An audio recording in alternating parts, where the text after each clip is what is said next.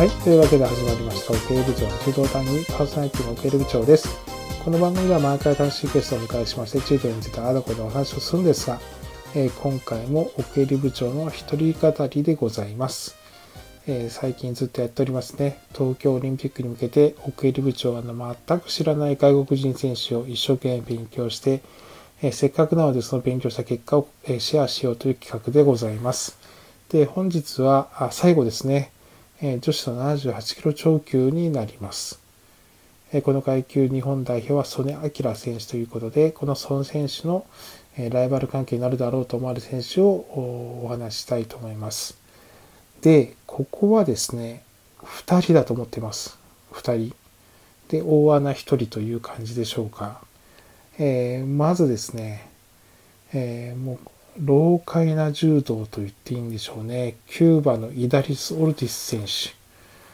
えー、この選手も息長いですね。非常に強い選手で、老快と言いましたけれども、あの、ピーキングに合わせた時の大会では爆発的に強いんですが、そうじゃないとあっさり負けるというところで、まあ、こういう選手がオリンピックにピーキングを合わせないわけがないということで、オリンピックにしっかり合わせてくるだろうという意味では非常に怖い選手です。基本右組なんですかね。で、左構えをしたりします。で、えー、裏投げ、担ぎ、寝技。裏投げと担ぎで勝ってるイメージが強いですね。でも、組み手にしろ、指導の取り方にしろ、えー、試合の機微を、まあ、見る目というか、あそういうところも非常に長けてますんで、えー、本当に侮れない選手かなと思います。で、この選手と対抗馬となるのがフランスのホマーヌ・デッコ選手。この選手はもうどの試合も全力で優勝していくということで、ワールドマスターズ優勝、テルアビブ優勝、火山も優勝してます。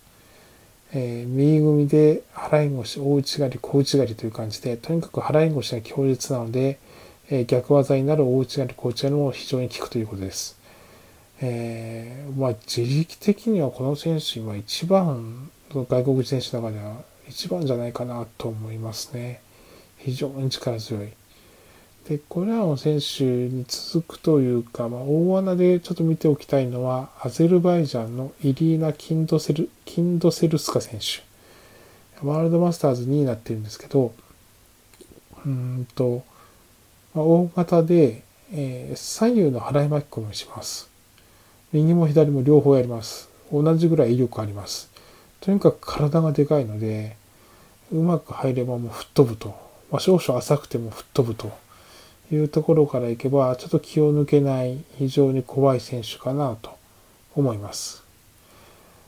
まあ、この3人かなと。まあ、無理やり上げるとトルコのカイラ・サイート選手というワールドマスターズ3位、ヨーロッパ選手権優勝の右組の、まあ、払い腰が切れる選手いるんですけど、うん、まあ、この3人に比べるとちょっと下がるかなというところでございます。ということで、おさらいですね。えまず、キューバの、えー、イダリス・オルティス選手。老快な柔道、非常に怖いですね。あと力強いフランスのホマーヌ・ディッコ選手。えー、それと非常に体が大きくて左右の払い巻き込みが驚異的なアゼルバイジャンのイリーナ・キンドセルスカ選手。えー、この3名が非常に有力かと思います。えー、実際にその選手とどんな展開になるかななんていうそれについては両ヒリ社員と別途動画で話をしたいしたいと思いますんで、それもお楽しみに。ということで、えー、今日も楽しくお話してきました。ありがとうございました。それまででございます。